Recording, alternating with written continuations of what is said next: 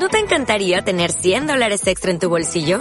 Haz que un experto bilingüe de TurboTax declare tus impuestos para el 31 de marzo y obtén 100 dólares de vuelta al instante. Porque no importa cuáles hayan sido tus logros del año pasado, TurboTax hace que cuenten. Obtén 100 dólares de vuelta y tus impuestos con 100% de precisión. Solo con Intuit TurboTax. Debes declarar para el 31 de marzo. Crédito solo aplicable al costo de la presentación federal con TurboTax Full Service. Oferta sujeta a cambios o cancelación en cualquier momento.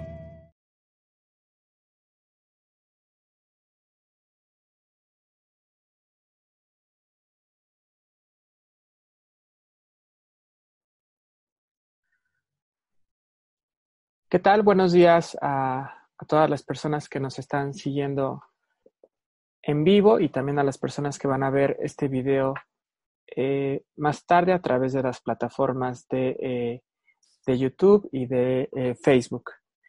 mi nombre es el doctor Octavio Valadez Blanco, soy parte del equipo del Instituto Gaia que nos encargamos de analizar problemas bioculturales como esta pandemia que estamos viviendo hoy y hoy tenemos a pues, una de nuestras eh, colaboradoras orgánicas, fundadoras también de este instituto, que es la doctora Jimena González Grandón. Ella es médica, eh, filósofa y experta en ciencias cognitivas por la UNAM.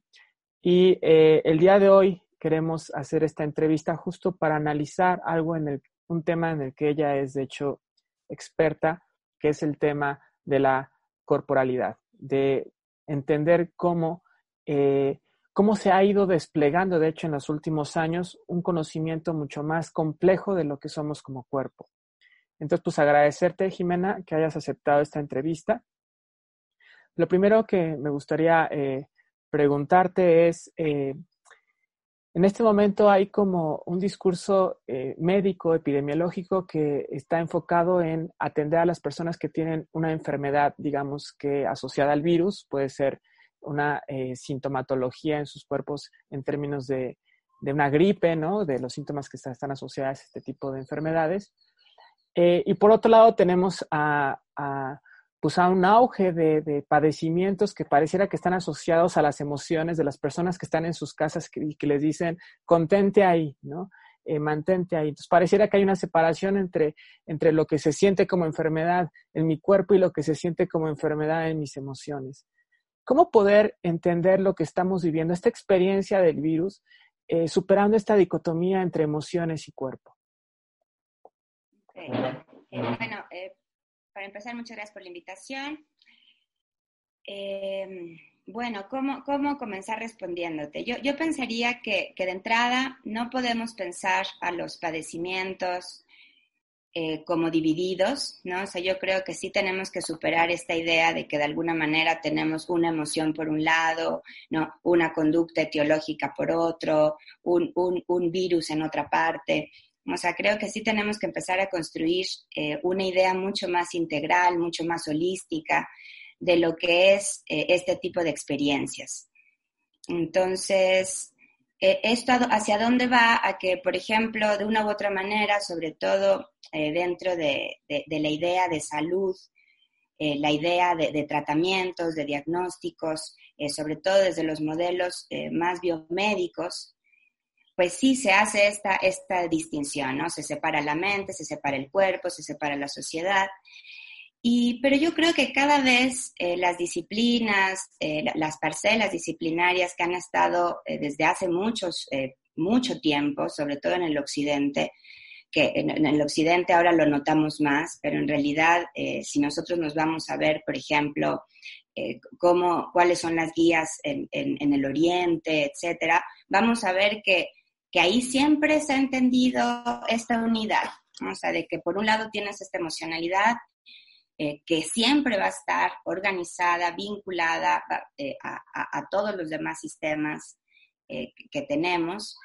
Y entonces dejamos de, acarrear, de, llevar consigo esta idea tan dualista que tenemos de la experiencia humana, ¿no? ya sea una experiencia de bienestar o sea una experiencia de padecer.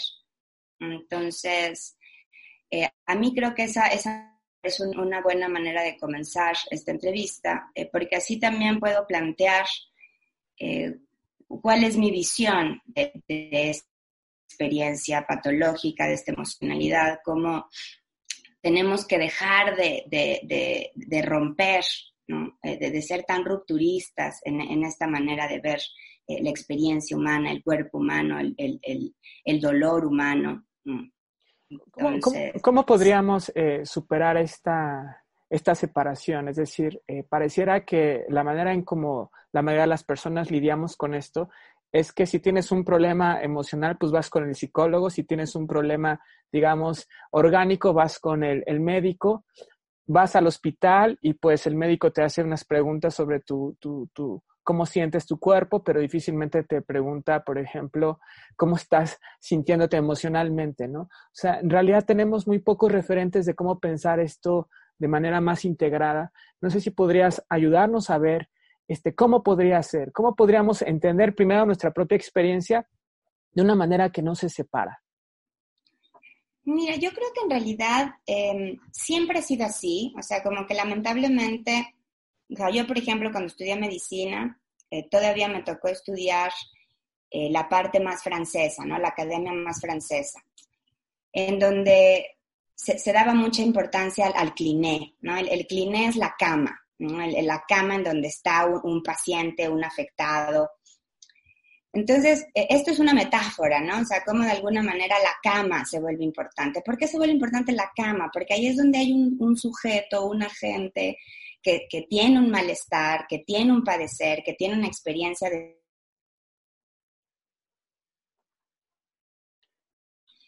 Entonces, los clínicos, cuando, cuando comienza esta aproximación a, a, comprender la naturaleza de la enfermedad humana, realmente tenían esta visión mucho más integral y mucho más holística. O sea, si uno voltea a ver las historias clínicas, las historias clínicas eran un documento maravilloso en donde genuinamente se abordaba esta idea de la OMS, ¿no? que se ha hecho tan importante, que una conceptualización que no ha cambiado desde los 40 del siglo pasado, pero que era esta idea de juntar lo psíquico, lo biológico y lo social. Entonces, en un comienzo, las historias clínicas eran así, o sea, uno se tardaba horas en simplemente plantear eh, cómo se siente el paciente, ¿no? Eh, ¿Cuándo se ha sentido así? ¿Cuál es ese tipo de experiencia? Era, era, era un diálogo muy narrativo entre el clínico y el paciente, en donde justamente se trataba a partir de la palabra, porque eso es con lo que trabajamos los médicos, ¿no? Los médicos no hay que olvidar que, trabajamos con puros datos interpretativos. Tú, tú, primero te acercas a un paciente y escuchas todo su discurso, escuchas toda la narrativa de su padecer y a partir de ahí tú como médico vas construyendo un diagnóstico. Después, obviamente, lo vas a acompañar con, algunos otros datos duros, que son los signos, ¿no? que son aquellos eh, puntos estadísticos que, que, tú también corroboras con la narrativa del paciente. Pero entonces, ¿por qué cuento un poquito esta historia? Porque yo creo que antes era así, ¿no? Y, no es un antes tan, o sea, yo estudié medicina hace 15, 20 años, ¿no? Entonces, tampoco creo que sea algo tan, tan añejo. Lo que pasó es que, pues empezamos a meternos en este círculo en donde ya no solamente es el proceso de salud, enfermedad, sino que también es el proceso de salud, enfermedad, atención. Y cuando de pronto, pues el momento de la atención, pues se va atiborrado de, pues falta de tiempo, de institucionalización, de burocratización. Entonces de pronto el médico mexicano, por ejemplo, empieza a copiar mucho más el modelo estadounidense de atención de, la salud. Y cuando empieza a copiar este modelo, pues justamente se vuelve la experiencia de la enfermedad, esa narrativa que a los clínicos franceses les parecía tan importante, de alguna manera en la escuela norteamericana, pues se vuelve menos importante. Ya no te interesa tanto escuchar su sintomatología, escuchar su padecer, escuchar su propia interpretación de su cuerpo, sino ya lo que estás buscando son puros datos duros. Y por eso está esta caricatura de que cuando tú vas con un médico estadounidense, por ejemplo, pues ni siquiera te voltea a ver a los ojos y lo único que hace es ver tu panel de gabinete, de laboratorio, y a partir de ahí, pues ya llegar y dar los diagnósticos. Entonces, obviamente estoy caricaturizando, yo creo que nada es tan así, pero de alguna manera sí hubo esa transición en la atención a la salud en la cual empezamos por esta falta de tiempo, por esta idea mucho más objetivista del cuerpo humano y de su padecer, ¿no? Justo empezamos a olvidar la palabra padecer, empezamos a pensar en enfermedades, en nosologías, en etiologías, en estas causas. Por ejemplo, ahora que estamos preocupadísimos por el coronavirus, ¿no? Como esa causa etiológica, por ese virus que es malévolo y que nos va a atacar. Pero pues no estamos viendo todas las otras causas. ¿Por qué te atacaría ese virus? ¿Te atacaría para empezar? Y justo, ¿y por qué? ¿Y cuáles son todos los otros eh, parte de tu narrativa que podría afectar o no a que ese virus eh, se metiera en tu sistema? Entonces creo que eso es lo que empezó a pasar, o sea que de pronto ya nos empieza a preocupar mucho más la causa etiológica, o sea, y, empezamos a poner toda nuestra atención en lo que esa causa única puede hacer en tu organismo, pero no volteamos a ver el organismo como un todo, no volteamos a ver eh, cómo también eh, tu sistema, por ejemplo, respiratorio, pues también va a estar afectado por tus emociones, como tu sistema gastrointestinal también va a estar afectado por las emociones como tu sistema gastrointestinal también va a estar afectado por si mueves o no el cuerpo. De hecho, yo te quería preguntar, porque hay una eh, corriente, digamos, eh, dentro de ciertos grupos, pero también en el, digamos que en el sentido común, de que muchos de nuestros problemas son psicosomáticos, ¿no? Es decir, que eh, somos capaces casi que de inventarnos padecimientos. Y muchas personas están diciendo justo ahora que cuando aparecen todos los síntomas en televisión y en información, empiezan de hecho a sentir que ya están teniendo síntomas de gripe, ¿no? O síntomas asociados al coronavirus. ¿A esto te refieres cuando estamos pensando en esta unidad? Es decir, a que somos capaces o de, transformar nuestro cuerpo solamente con nuestros pensamientos. ¿Es, ¿Es, esta la idea? Porque es un poco lo que a veces suele eh, estar en, en, el sentido común. De hecho, muchas personas suelen decir que si tú tienes pensamientos positivos, pues vas a poder sentirte mejor. ¿Es así? ¿Es esto a lo que te refieres? No propiamente. O sea, sin duda eso es algo que también creo que se tiene que estudiar a mayor profundidad. O sea, sin duda creo que nosotros podemos afectar eh, muchos, muchos sistemas que creíamos completamente inconscientes, por, utilizar la nomenclatura freudiana, eh, que es un poquito más coloquial. Entonces, muchas, muchos padecimientos que nosotros creíamos, como que por mucho tiempo se creyó que, por ejemplo, nosotros no podíamos controlar nuestras emociones que de alguna manera eh, no teníamos esa herramienta, que somos incapaces, que las emociones son algo que traemos de paquete ¿no? Prealambrado genéticamente, entonces que de alguna manera nosotros, pues ni modo, si tienes ansiedad, pues rífatela, transita por ella y a ver cómo te va, ¿no? Porque tú no puedes controlar todo eso que de alguna manera es parte de tu sistema nervioso autónomo. Tenemos dos sistemas nerviosos, no tenemos... Eh, que es uno donde tú tienes tu propio control, ¿no? Yo ahora le puedo decir a mi mano que se mueva así, pero de alguna manera se ha considerado que el sistema nervioso autónomo que es ese que tiene que ver con, todas nuestras cuestiones más vegetativas, ¿no? Con el hecho de que nuestro corazón lata, ¿no? Que tengamos el proceso digestivo, que tengamos una frecuencia respiratoria, o sea, todas estas cuestiones se han pensado como dentro del sistema nervioso autónomo, que, que por supuesto que eso es cierto, pero como que se creyó que la conciencia no podía abordar todo ese sistema nervioso autónomo, ¿no? Por mucho tiempo se ha considerado eso. Pero de pronto se empieza a romper esa idea, ¿no? Se empieza a ver que no es cierto, que nosotros podemos controlar muchísimo nuestro sistema nervioso autónomo, que podemos controlar nuestra ansiedad, que podemos controlar nuestro miedo, que podemos controlar nuestra alegría, que incluso podemos llegar a controlar nuestra respiración, que incluso podemos llegar a controlar nuestra frecuencia cardíaca. Entonces, ese tipo de situaciones como que nunca antes se había considerado y yo creo que eso se acompaña un poco con todas estas eh, ideas de la psicosomaticidad, ¿no? De cómo tú de alguna manera, con todo eso que no, porque el cerebro es, el sistema nervioso en general, es un, es un sistema que conocemos muy poquito. Por, eso es que la psiquiatría todo el tiempo tiene estas crisis, eh, de, de, de, eh, estos conflictos epistémicos, ¿no? Todos estos problemas de conocimiento y cambia todo el tiempo y sale un nuevo DSM y sale otro DSM precisamente porque la mente, el, sistema nervioso es un sistema que, ha estado muy poco abordado. Entonces, en ese aspecto da mucha cabida a pensar en una psicosomaticidad, en donde justamente yo eh, puedo, eh, de alguna manera, controlar mis estados y entonces me puedo enfermar. Yo, yo, no llegaría tan lejos como eso, o sea, yo creo que para empezar es muy difícil controlar tus emociones, es muy difícil controlar tu frecuencia cardíaca, sea, para lograr eso tienes que tener una disciplina, tienes que aprender técnicas, eh, implica una experticia. Aunque sin duda, pues hay un montón de cosas que nosotros no, no, no alcanzamos a percibir en nuestra conciencia y que están ocurriendo. A mí me queda clarísimo, sobre todo eh, si pensamos en evidencias científicas, pues todo lo que ocurre, por ejemplo, con el placebo.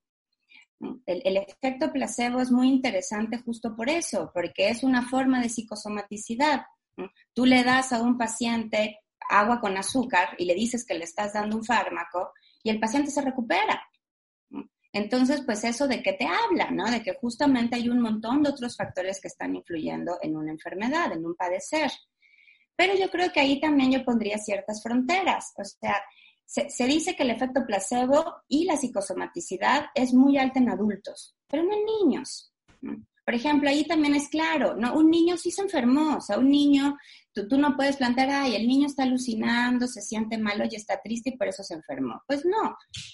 Esto tiene mucho que ver ya con una adultez, ¿no? Con toda una construcción social de la enfermedad, ¿no? Con todos otros factores que también influyen.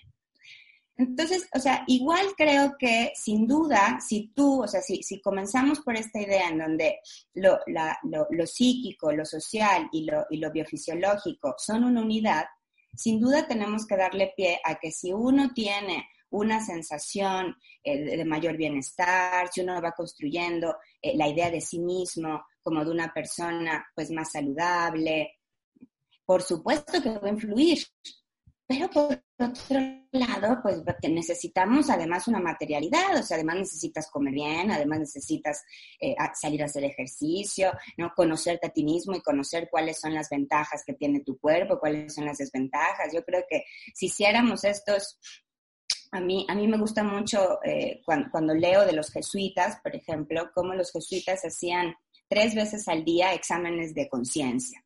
Entonces, en la mañana, a mediodía y en la noche. Y lo que hacían era sumergirse en sí mismos y ver, a ver, qué hice hoy bien, qué hice hoy mal, ¿Qué, fue lo que sucedió en mi vida, ¿no? Eh, llevaban a la conciencia ¿no? todo, todo su, su, camino, su camino diario. y eso también es muy importante. O sea, nosotros, si lo que queremos es controlar más nuestros padeceres, nuestras sensaciones, nuestras ansiedades, pues tenemos que realizar ese tipo de técnicas. No es gratuito. O sea, eso, eso es lo que quiero, lo que quiero apuntar que, no es solamente que, que, emerge de la nada, sino que cuando uno quiere controlar, o sea, hay que, hay, hay, que tomar en cuenta que nuestra experiencia de padecer tiene que ver con lo que nosotros percibimos, con lo que nosotros conceptualizamos. Yo conceptualizo que tengo ansiedad, yo conceptualizo que tengo cefalea y que se siente de esta manera en mi cuerpo.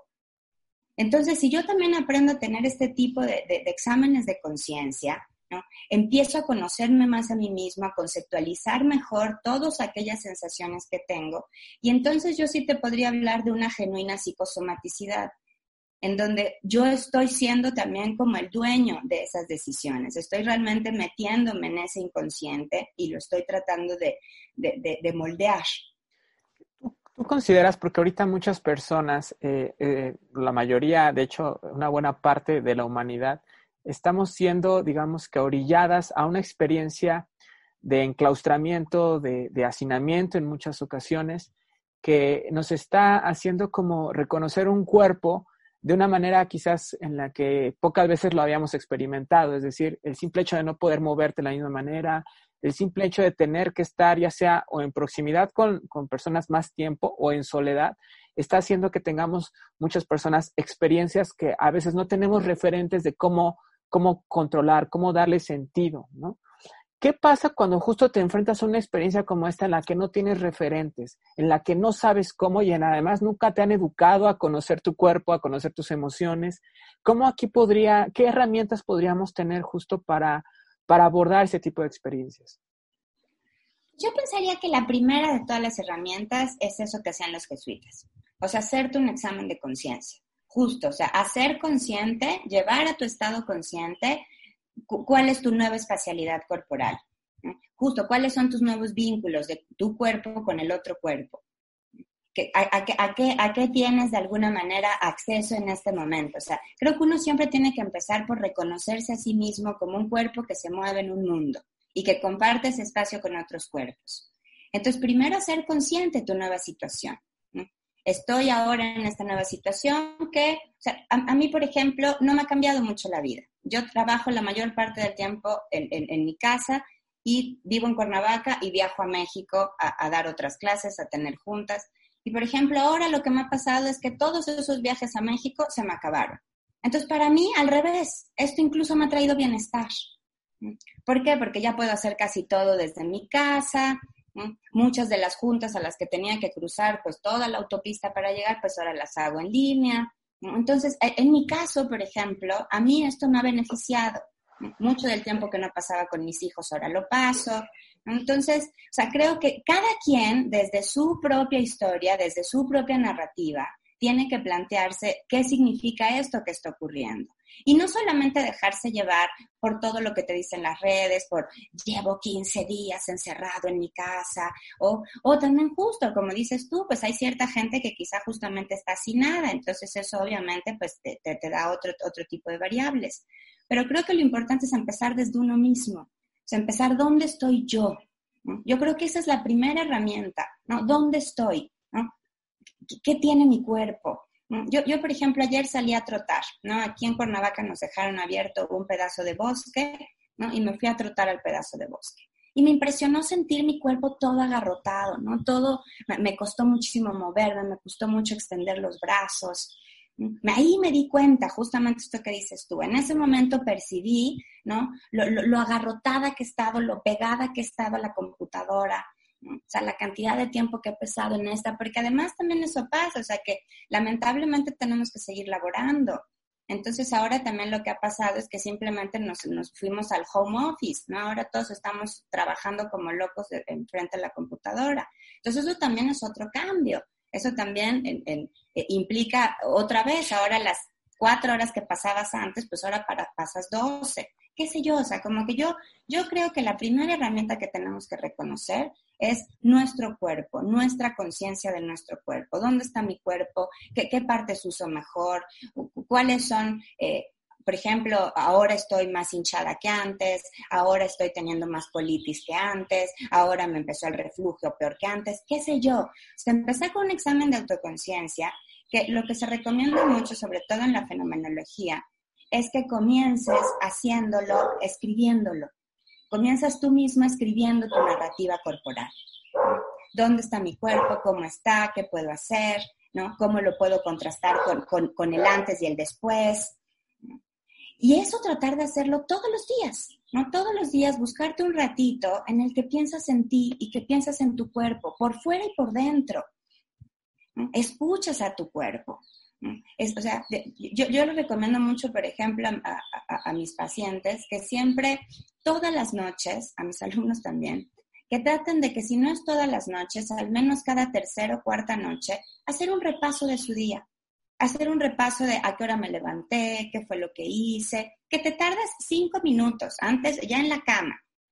Pero eso te ayuda también, por un lado, a recordar quién eres, a recordar qué hiciste, a ser más consciente de tus procesos. Porque yo creo que eso es lo que hemos ido perdiendo, que somos poco conscientes de todo lo que hacemos.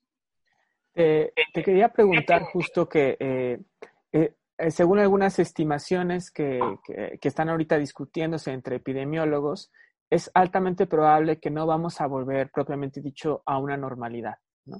Es decir, que, por ejemplo, datos del Imperial College salieron hace unos días, dicen que muy probablemente vamos a, estar viviendo contingencias hasta que no haya una vacuna.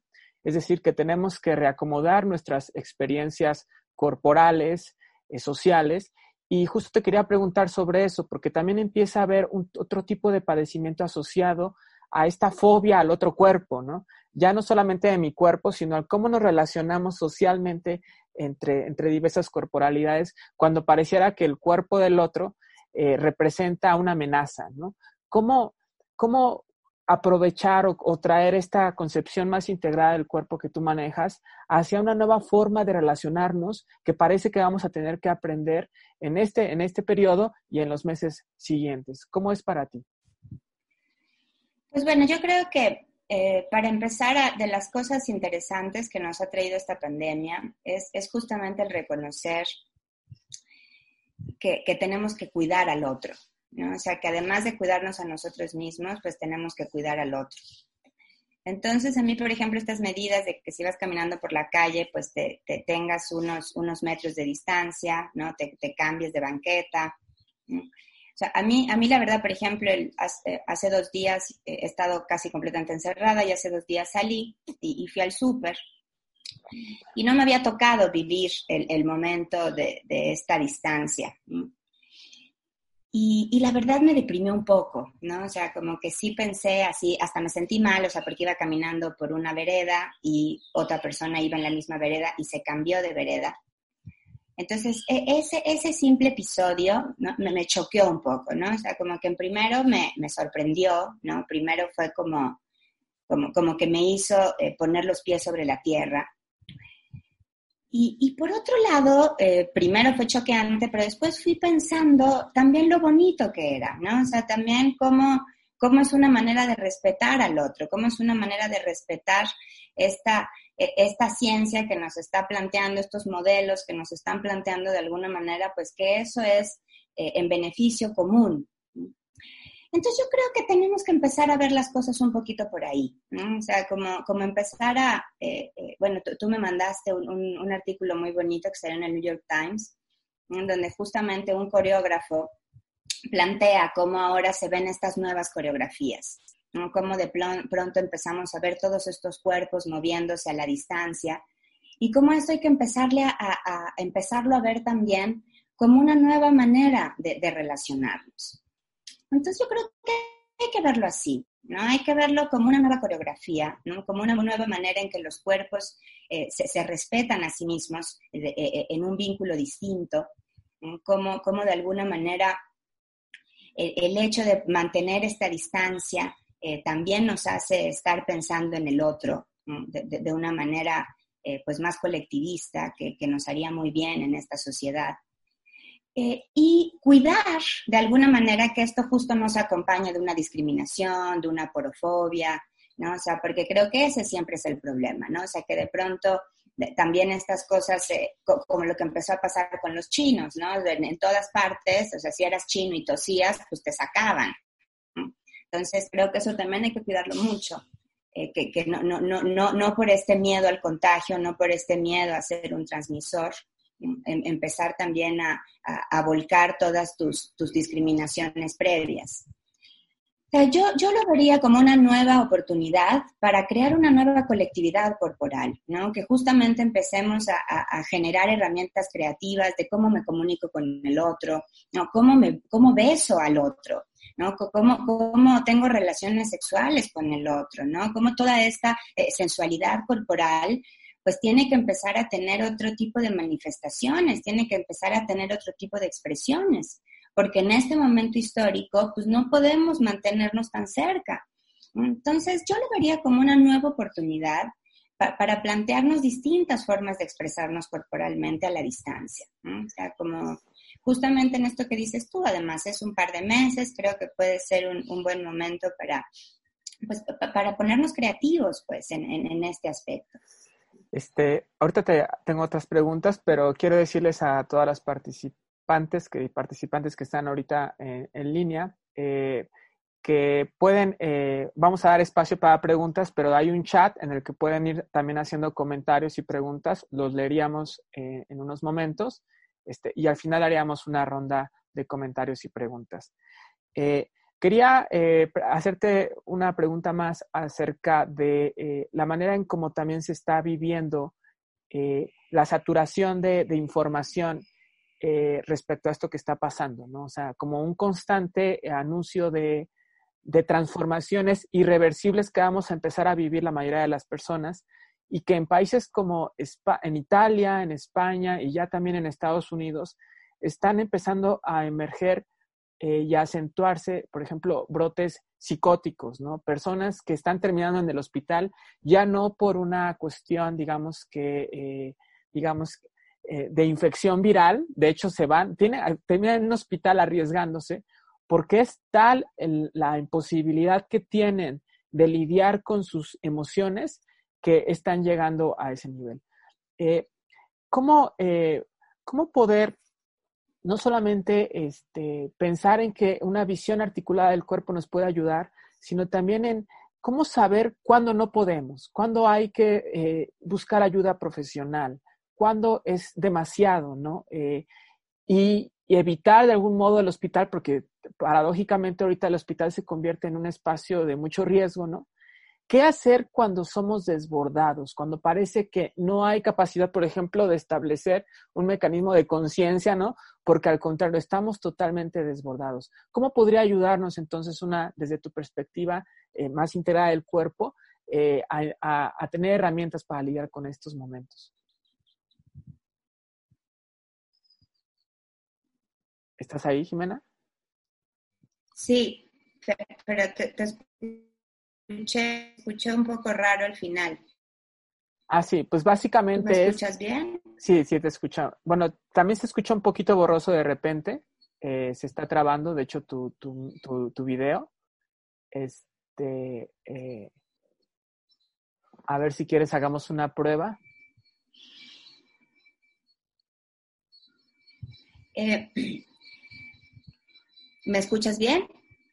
Ahorita sí te escucho. Adelante. Hola.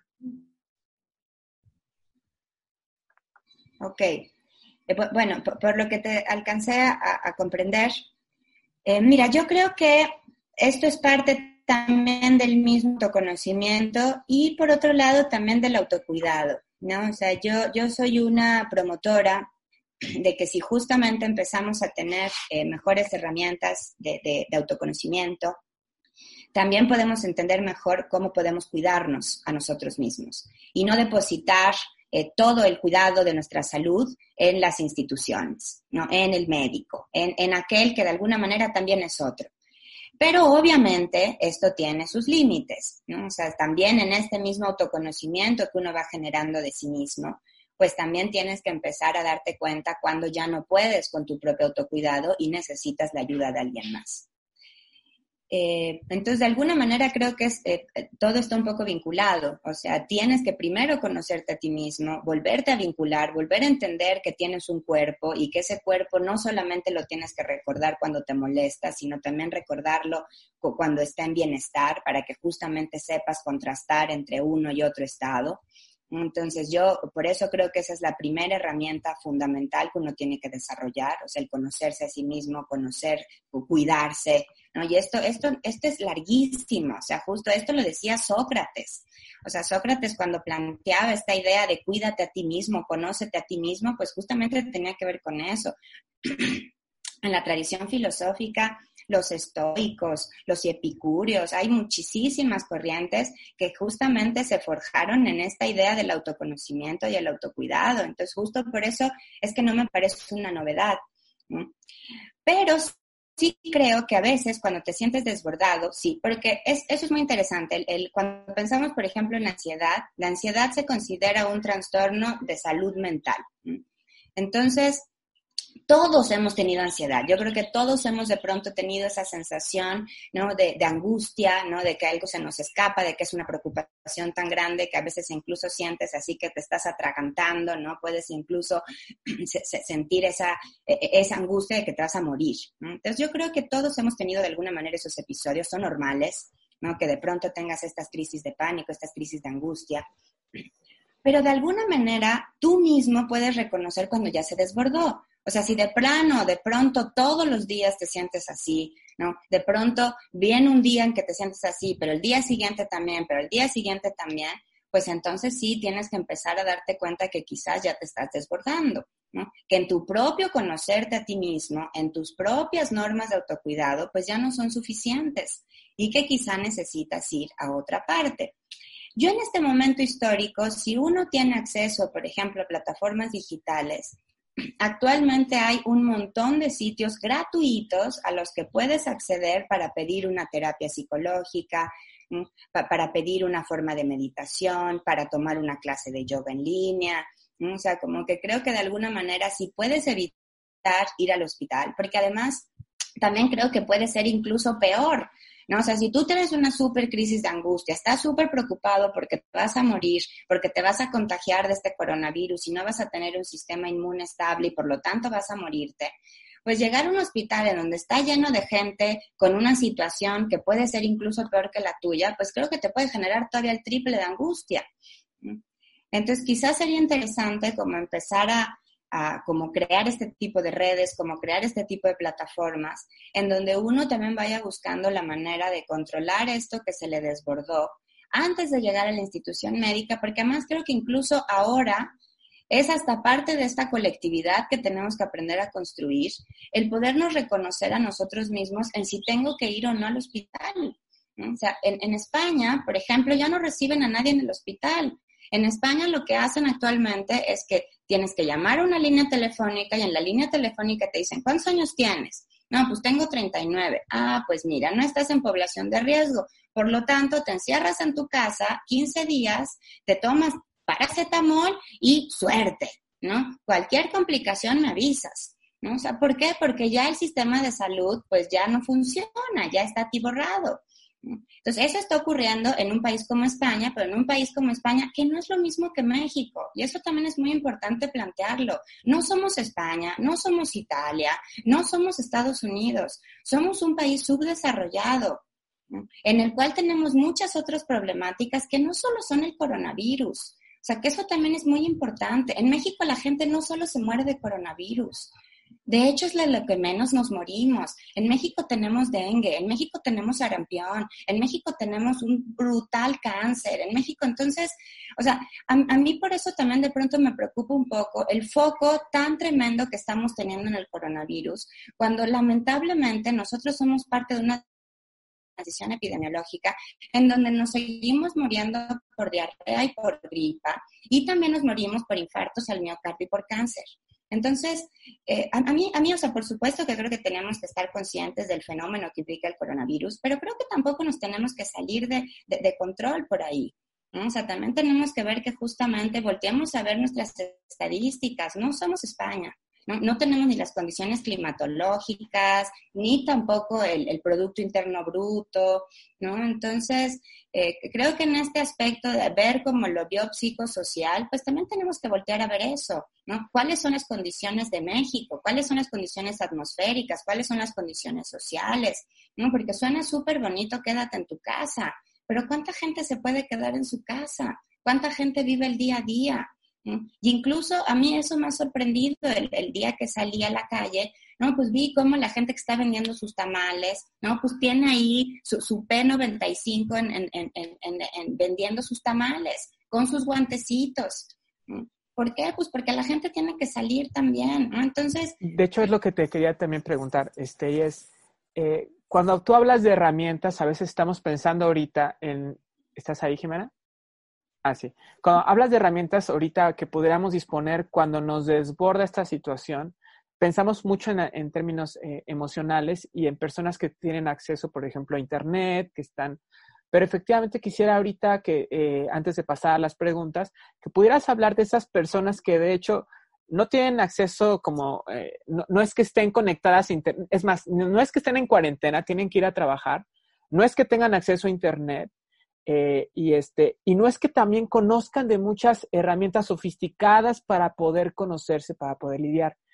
Eh, a diferencia de otras personas que tienen acceso a Internet, que tienen a veces experiencias, por ejemplo, de meditación, etcétera, ¿qué podríamos, eh, qué tipo de herramientas podría haber al acceso de manera muy, digamos que fácil para un amplio sector de la población para lidiar por esta, con esta cuestión por decirlo de modo, psicobiosocial, ¿no? Este, psico, ¿cómo, ¿cómo, le decías tú? Este, e, esta articulación, pues, entre lo psicológico, lo biofisiológico y lo social. ¿Qué tipo de herramientas accesibles fuera del Internet consideras que podrían ayudar a lidiar con estas eh, situaciones? Pues es que justo lo que planteo, o sea, los exámenes de autoconciencia, pues no necesitas internet, necesitas tu propia subjetividad y, sumergirte en ella.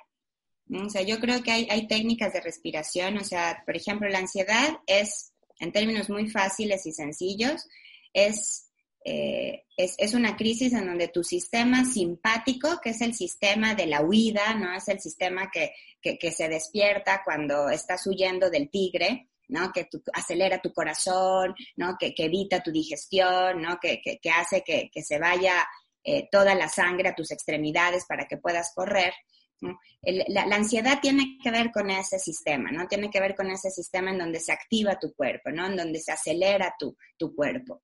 Entonces, lo que tú tienes que aprender a hacer es desacelerar tu cuerpo. Entonces, eh, la primera técnica más sencilla del mundo para hacer eso es respirar, es aprender a respirar.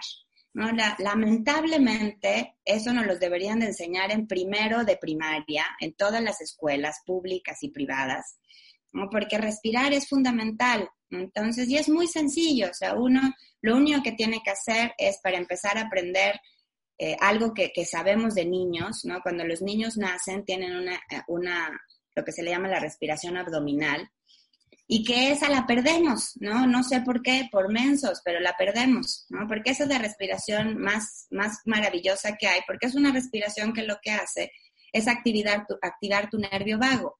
Y lo que hace el vago es justo lo opuesto a lo que hace esa respuesta de huida, ¿no? Te baja, te relaja.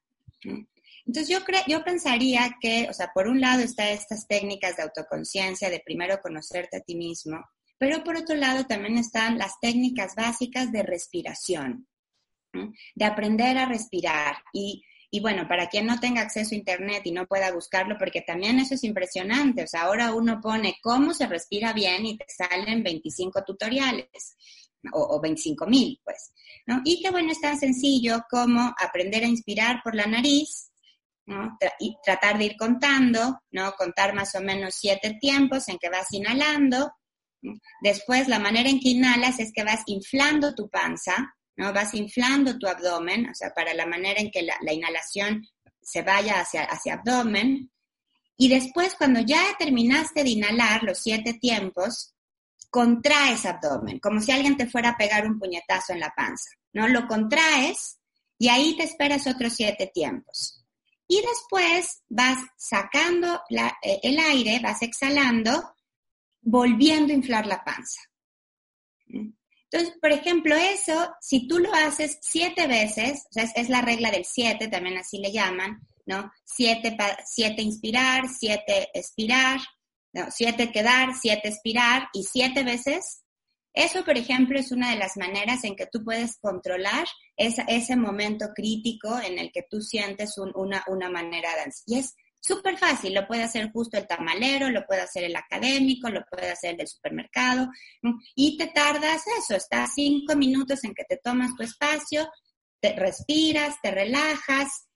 Además, eso también te sirve mucho para llevarlo a la conciencia. Otra vez, cuando tú estás contando, ¿no? Cuando tú estás uno, dos, tres, ¿no? mentalmente, también es una manera en que tú empiezas a como a despistar a tu sistema consciente, ¿no? Como que le empiezas a llevar cuestiones de la inconsciencia a, lo consciente, ¿no? Y te quitas un poco de la preocupación, ¿no? De eso que te preocupa, ese coronavirus que te va a matar, ¿no? Te lo quitas un ratito de los frontales, ¿no? Te lo quitas un ratito y ya no piensas en eso. Y empiezas a acordarte de que tienes un cuerpo, de que tienes un abdomen, de que estás respirando, de que te estás empezando a sentir mejor corporalmente. Y ahí sería más somático psíquico, ¿no? Empiezas de cuerpo hacia llevarlo a ese estado de, alteración que, que, te tiene inquieto. Okay. Y bueno, en, el taller que vamos a hacer, vamos a tener, pues les voy a dar algunas de estas técnicas. También hay unas técnicas súper sencillas que haces con tu cuerpo, con, formas también de respiración que también pues te ayudan a, disminuir ese momento de ansiedad. Pero, como bien decías, también hay que plantear que no siempre todo lo puedes hacer tú. Estas son algunas técnicas que te pueden ayudar, que te pueden tranquilizar, pero si es muy repetitivo, si constante de pánico, pues sí, quizá vas a tener que conseguir ayuda profesional. Ok. Mira, eh, vamos a leer eh, las, comentarios que han hecho en el chat para que puedas responder y después abriremos el micrófono para quien quiera hacer preguntas y comentarios muy concretos. Les pedimos que vayan pensándolas. Si tienen algún comentario o una pregunta, muy, muy concreto. Entonces, dice Patricio, eh, eh, Patricio Miguel González, dice, esta situación nos ha expuesto como seres miserablemente manipulables, con la oportunidad de sacar la mejor experiencia y buscar las enseñanzas milenarias, como lo hacen los jesuitas y quienes hoy día lo hacemos mucho más. Para ello es real que no es nada fácil, pero cuando se comprende, ahí está lo que muchos llaman iluminación. ¿Qué sugiere, doctora, para este grupo y que de este grupo salga a nuestra humanidad familiar o grupo familiar y hoy tan íntimo y de ahí a los demás? ¿Será posible salir, me imagino, de esta crisis siendo mejores? Esa es una eh, de las preguntas. Eh, la otra, te la digo de una vez, que son solo son dos, dice Nora Morales. A mí me gusta la perspectiva de Jimena de que en realidad las herramientas las tenemos en nosotros y que son tan sencillas como respirar. Y una posición relativa de que importa tanto el individuo y su cuerpo como con lo global. ¿Quisieras hacer algunos comentarios de estas? Eh, bueno, muchas gracias a Patricio y a Nora por sus comentarios. Eh, yo, también considero, Nora, que, sí, que nosotros tenemos un montón de herramientas que no reconocemos y que debemos de empezar a reconocerlas. Creo que es, una de, las, como, de los objetivos primordiales que deberíamos de tener en, nuestra vida, pues, este conocimiento, este autocuidado. Eh, pero, eh, repito, siempre con sus límites, ¿no? O sea, también, por supuesto, que hay que, hay que cuidarse a nosotros mismos, hay que, hay que vernos, mirarnos, observarnos, olernos, tocarnos. O sea, yo, yo por ejemplo, a mis, a mis alumnas en, en, la Facultad de Medicina, siempre les pregunto así de, ¿y ustedes cuándo se han visto su vulva? ¿Qué tanto conocen su vagina? ¿Han utilizado un espejo para reconocerse? No, y todas primero se asustan de, ay, la doctora, pero es una, creo que es una pregunta súper genuina, ¿no? Las, las, mujeres tenemos todo nuestro aparato genital hacia adentro, ¿no? Y tenemos que conocerlo, ¿no? ¿Por, qué? Pues porque hay que conocer nuestro cuerpo, ¿no? Entonces, como que no sé por qué eso parece tan terrible. Y creo que es una buena metáfora de cómo tenemos que acercarnos a conocer nuestro cuerpo, ¿no? Tocarlo, sentirlo, ¿no? conocer nuestro bienestar, conocer nuestro malestar. Pero también creo que luego a veces eso aparenta un, cierto individualismo.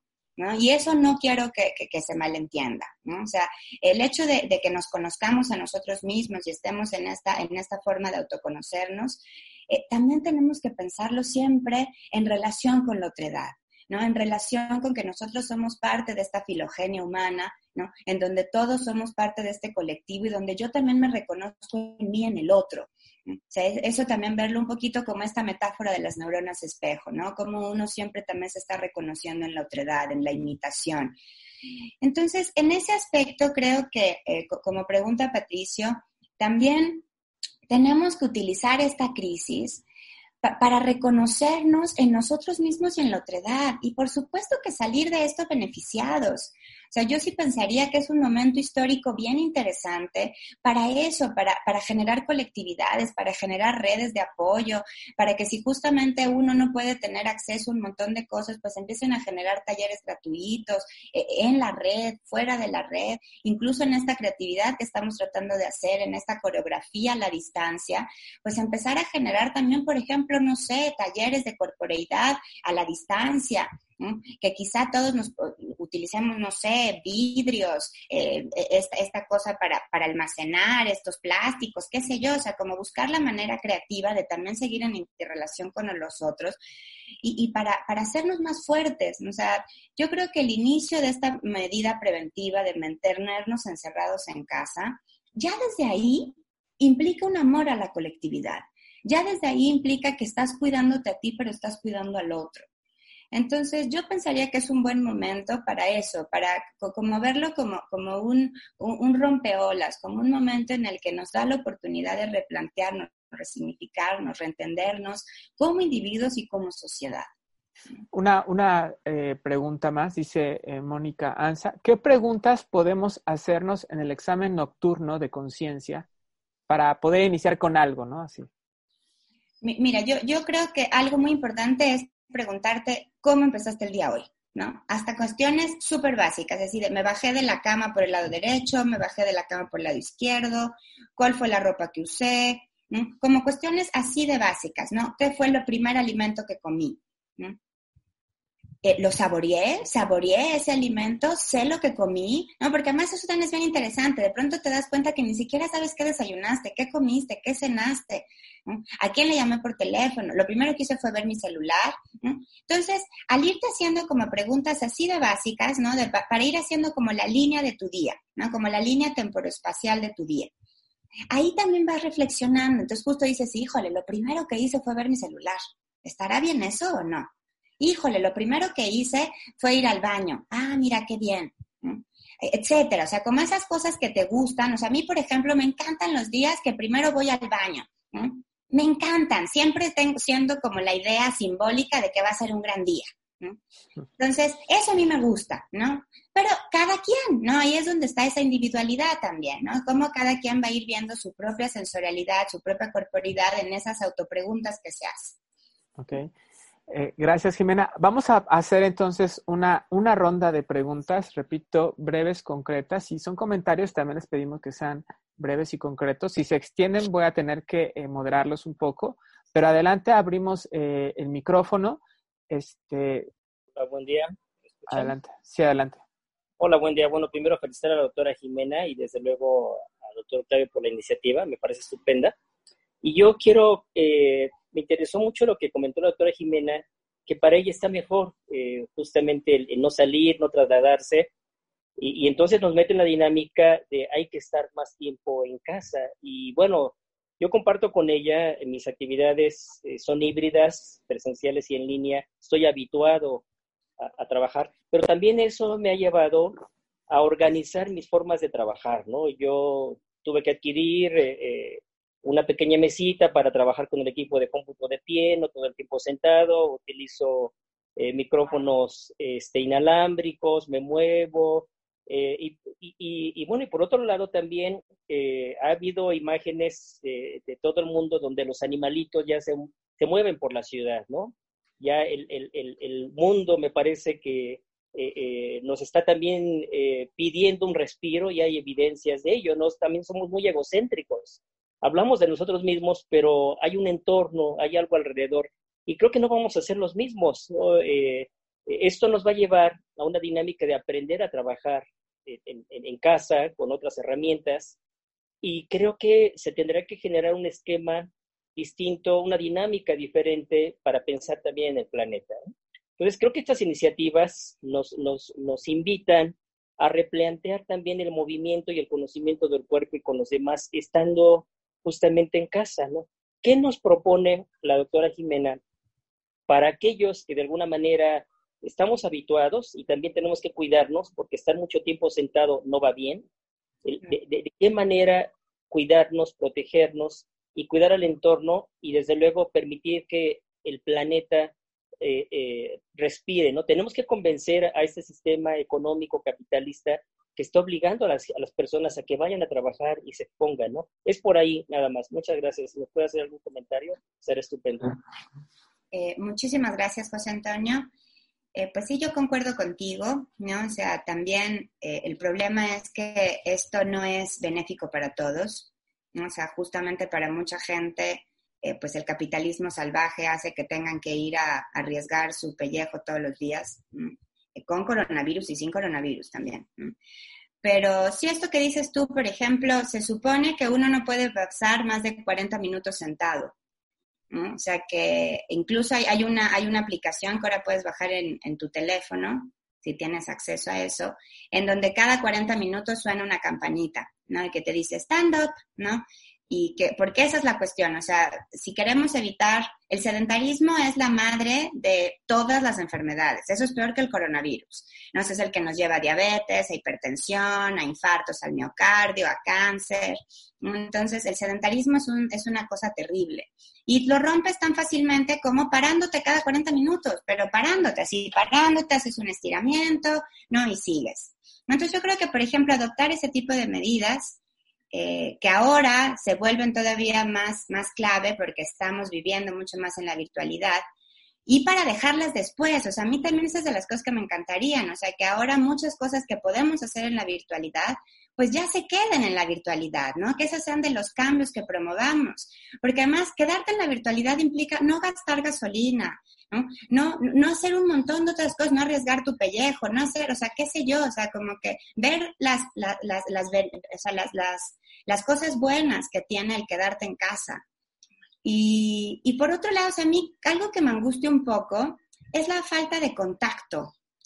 ¿No? Eh, yo soy muy promotora de, de, del tacto, de, del tocarse, de, todas esas cosas. Entonces, a mí, a mí, por ejemplo, me preocupa la gente que está sola. O sea, la gente que, que, porque yo, por ejemplo, estoy encerrada aquí con mis hijos y mi marido. Entonces, pues sea como sea, estamos todos papapachándonos y tocándonos y dándonos cariño, ¿no? Pero ¿qué pasa con esa gente que está sola? ¿no? O sea, y que no se va a poder tocar con otros. Entonces, yo creo que ahí también hay toda una, una ventana de oportunidad de ver qué podemos hacer, ¿no? para que aquellos individuos que estén solitos en casa, pues puedan seguir sintiendo el tacto humano, ¿no? Poder sentir como esa sensación de que estás con los otros, de que no estás solito. Entonces, creo que ahí es donde la, la creatividad tiene que emerger, ¿no? ¿Qué podemos hacer para para aún estando solos, aún no perder esa sensación de estar en la colectividad. O sea, el hecho de perder el tacto incluso se relaciona con un montonal de enfermedades. O sea, por muchísimo tiempo, por supuesto. No, no, no, 15 días no me parece suficiente. Pero bueno, esto justamente se puede extender y también podrían empezar a ver esas, esos padeceres, esos trastornos que tienen que ver con la falta de carencia afectiva, ¿no? Con una cuestión táctil. ¿No? Y creo que ahí sería una ventana de oportunidad de qué podemos hacer, ¿no? Qué tipo de, además de respiración, y qué tipo de técnicas podemos eh, eh, eh, desarrollar para que justamente nos sigamos sintiendo como, como cerquita del otro. Muchas gracias. Vamos a hacer una pregunta más a, algunas personas quisieran, unas dos preguntas más, si quisiera alguien comentar o preguntar algo, adelante. ¿Nadie? Yo, adelante, Nora, sí. Hola. Eh, no te vemos, Nora.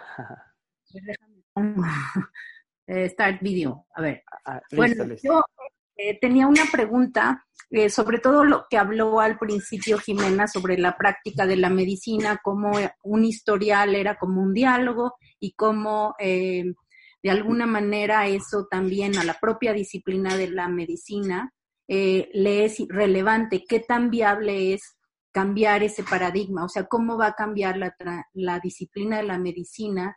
Inclusive ahora es difícil que te vengan a ver, ¿no? Los doctores, pero sí hay algunos doctores que te van a ver a tu casa. Entonces eso está cambiando, la, la disciplina de la medicina se ve afectada por este virus. Entonces, ¿cómo crees que eso se está dando y si está cambiando esa posición en la medicina? Gracias. Eh, muchas gracias, Nora. Eh, yo, pensaría que, pues, que ese tipo de cambios iban a ser más coyunturales, ¿no? O sea, supongo que esas cosas van a, van a, van a suceder en este pequeño momento histórico, pero también, otra vez, pues va a depender la clase social a la que pertenezcas. ¿No? O sea, eh, no, los médicos del Seguro Social no van a tu casa, ¿no? O sea, ni, ahora ni antes, ¿no? O sea, los médicos que pueden hacer eso pues, son los médicos de la medicina privada. Eh, y que ahora quizás se haga más, pero, pero tampoco estaría tan seguro, o sea, porque obviamente es eso, pues, a, los que, a los que tienen el acceso de poder pagar una, una consulta privada, porque eso obviamente aumenta muchísimo el costo. ¿no?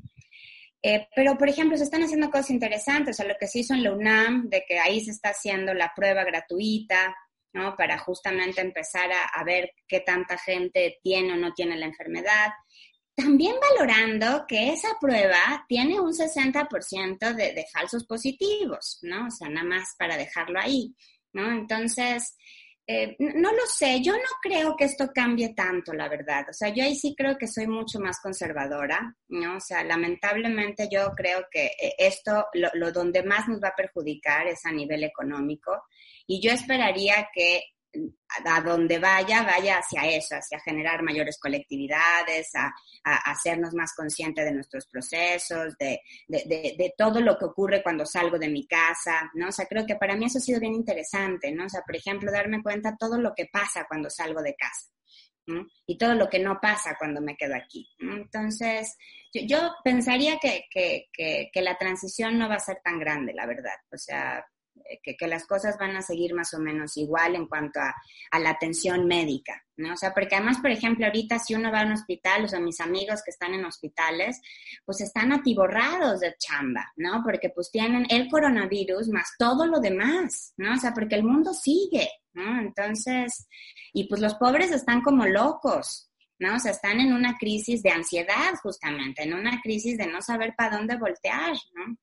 Eh, porque además pues también tienen miedo, tienen miedo de infectarse, tienen miedo de contagiarse, ¿no? en España, por ejemplo, llevan cinco médicos muertos, ¿no? Entonces, pues esas cosas sí preocupan, ¿no? De hecho, yo quería preguntarte, porque eh, eh, en, nuestra red, digamos que más cercana a, a, esta iniciativa, hay también enfermeras, hay también médicos, pero también hay, por ejemplo, promotores de salud, trabajadoras sociales, de algún modo, otros actores que pueden ser relevantes, quizás, no sé cómo lo veas tú, en, este abordaje mucho más integral del padecimiento. ¿no? Y pongo un ejemplo, una de las participantes del diplomado de cáncer que organizamos es trabajadora social y justo lo que ella decía es de que inclusive a veces las psicólogas de los hospitales, eh, que en teoría tienen que hacer como una valoración, digamos que del sujeto, de, los pacientes, eh, van con las trabajadoras sociales porque a veces lo que hace la trabajadora social, sin, a veces eh, sin opción, porque es lo que están lidiando, es analizar como la situación integral del afectado, ¿no? En donde está su familia, en donde está este, eh, las emociones, etcétera. ¿Cómo eh, consideras que justo desde un campo de, experticia o de, profesionales que, de, la salud podrían, sin embargo, sí eh, iniciar procesos de capacitación donde esta visión más integrada del cuerpo podría dar eh, de algún modo quizás eh, nuevas herramientas, a lo mejor no médicas, no el médico, sino que el propio trabajador social o la propia psicóloga o psicólogo en un hospital puedan complementar lo que el campo de enfermería y de cuidado y de cuidados intensivos no puede hacer. ¿Cómo la ves tú el trabajo de formación y de capacitación del trabajador de la salud en este momento. O sea, eso me parecería maravilloso que ocurriera, pero pues en términos temporales, pues a qué hora, ¿no? O sea, como que creo que tomar ese tipo de capacitaciones, o sea, porque esa es la cuestión de este, de este catombe que ha implicado la pandemia, ¿no? Que todos estamos en la pandemia. ¿No? Entonces, y justo, pues no se están reconociendo un montón de otras cosas, no se está pensando en toda la ansiedad que esto provoca, no se está, o sea, como, como en cuanto a, la atención de salud me refiero, ¿no? O sea, eh, porque además, por ejemplo, eh, la UNAM, que recibe mucha gente con crisis de ansiedad y eso, en, en su departamento de psiquiatría, pues se cerró, ¿no? Lo, muchos de los lugares que seguían recibiendo este tipo de cosas, pues también están cerrados en este momento. Entonces, por supuesto que me parecería maravilloso que esto fuera más integral, o sea, porque además, o sea, lo, lo interesante sería que el trabajador social, que la enfermera, que el promotor de la salud trabajaran en equipo con los médicos.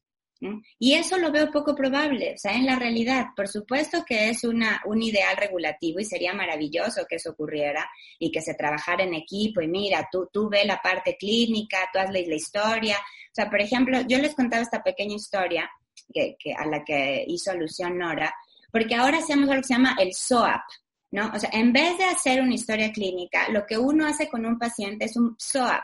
¿Qué, ¿Qué significa eso? Es, o sea, cada una de las, de las P, S o A, eh, P, es P, padecimiento, O, objetivo, o, sea, ya todo lo que era una historia clínica, que eran 25 páginas, ahora se hace un solo cuadrito en donde pones las cuestiones más relevantes. Y a eso se ha reducido el contacto médico-paciente, ¿no? Entonces, por supuesto que sería maravilloso que ese PSOAP pues se, se, extendiera a llevarlo a hacer historias clínicas completas y que si no lo va a hacer el médico, justamente tuviera su mano derecha, pero lo que voy es que eso no funciona gran cosa si la trabajadora social lo hace, si el promotor de la salud hace, cuando ellos no le van a informar al médico. Entonces el médico va a seguir sin tener una noción de unidad psicosocial y, y biofisiológica de la enfermedad. ¿Sí me explico? O sea, como que entonces seguimos partiendo esta unidad en distintos cachitos. Sin duda estaría padrísimo porque sea como sea, pues al menos el paciente pues se va a ir con esta con esta idea de que alguien lo escuchó, de que alguien, pero, pero es difícil que la trabajadora social, el promotor, etcétera, pues se lo cuente al médico. O sea, yo creo que eso sería lo interesante, o sea, que pudiéramos crear equipos de atención en donde en ese equipo de atención, pues justo todos estuviéramos involucrados, todos hiciéramos nuestra chamba, pero después también todos platicáramos en conjunto. Porque si no, entonces pues sigue siendo una cuestión particionista, ¿no? O sea, ese es como mi, mi punto. Bueno, pues vamos cerrando este, la, entrevista. Eh, simplemente, si quisieras comentar un poco del taller que vas a dar más tarde, hoy a las 5, eh, de 5 a 7, una primera sesión y una segunda sesión también la próxima semana, a la cual eh, las y los participantes que están ahorita en línea están invitados. Es un taller libre y con el cual queremos justo que no solo quede en la entrevista, sino que haya el despliegue como más detallado de algunas herramientas que podríamos implementar en nuestra vida más eh, cotidiana, ¿no? Entonces, si quisieras hablar nada más un poco de en qué va a consistir el taller, Jimena, para ir cerrando. Eh, sí, claro que sí. Eh, voy a hablarles un poquito de cómo podemos ver la ansiedad dentro de esta idea más unificacionista. Y también voy a darles algunas técnicas súper sencillas, ¿no? De técnicas de una, una opción que se llama la terapia somática, eh, en cómo de lidiar con la ansiedad desde tu casa. Eh, así, cortito. El, el, segundo taller, pues va a ser un poquito más profundo. Voy a dar un par de técnicas más. Y eso es todo. Voy a tratar de que sea mucho más práctico que teórico. Eh, pero bueno, igual a mí me gusta la teoría, entonces igual hablaré un poquito de teoría pero me voy a ir eh, a lo práctico también. Muchas gracias. Pues muchas gracias a, todas, a todos los participantes por haber estado en esta entrevista. Eh, la idea también de este ejercicio es que podamos contribuir cada uno de nosotros a brindar herramientas a nuestras propias redes, a comenzar a ejercer una palabra de conocimiento que nos permita lidiar no con una vorágine de información y de problemáticas, sino con cosas que podemos comenzar a trabajar, a lidiar con ello y empezar a hacer las transformaciones necesarias para ajustarnos y generar bienestar en esta etapa eh, que parece ya irreversible en la historia de la humanidad y que, sin embargo, puede abrir oportunidades para todos nosotros. Muchas gracias y que tengan buen día todas y todos. hasta luego, gracias. Hasta luego, gracias.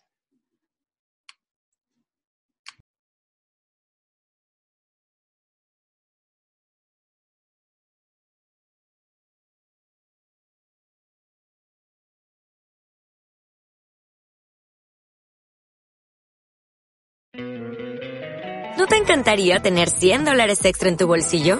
Haz que un experto bilingüe de TurboTax declare tus impuestos para el 31 de marzo y obtén 100 dólares de vuelta al instante.